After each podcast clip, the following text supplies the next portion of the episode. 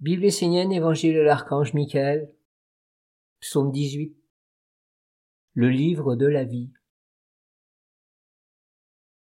Toi qui vis sur la terre, laisse pour ceux qui viendront après toi une marque, des traces de ton passage, comme chemin, direction ou fléchage des expériences que tu as vécues. Pour que l'homme puisse retrouver son chemin et sa voie, le monde divin a laissé des symboles à travers les végétaux, les pierres, les animaux et aussi à travers les hommes.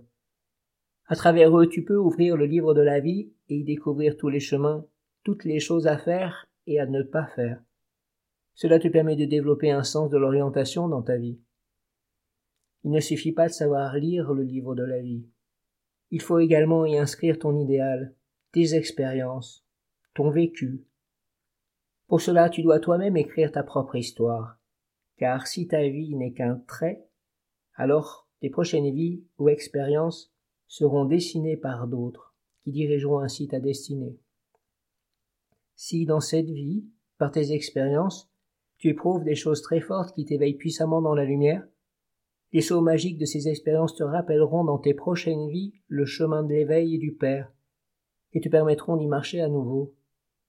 Alors ne t'endors pas, ne vis pas ta vie parce qu'elle doit être vécue, Sois quelqu'un d'extraordinaire dans tes expériences. Vis-les grandement et amène-les jusqu'au bout. La pensée juste est le phare directeur de tout homme vivant sur la terre.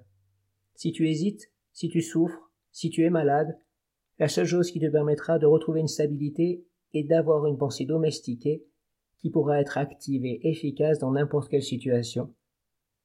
L'homme et le monde divin doivent s'unir, parce que le monde divin a besoin de l'expérience des hommes et que les hommes ont besoin de se retrouver et de vivre ce qu'ils sont.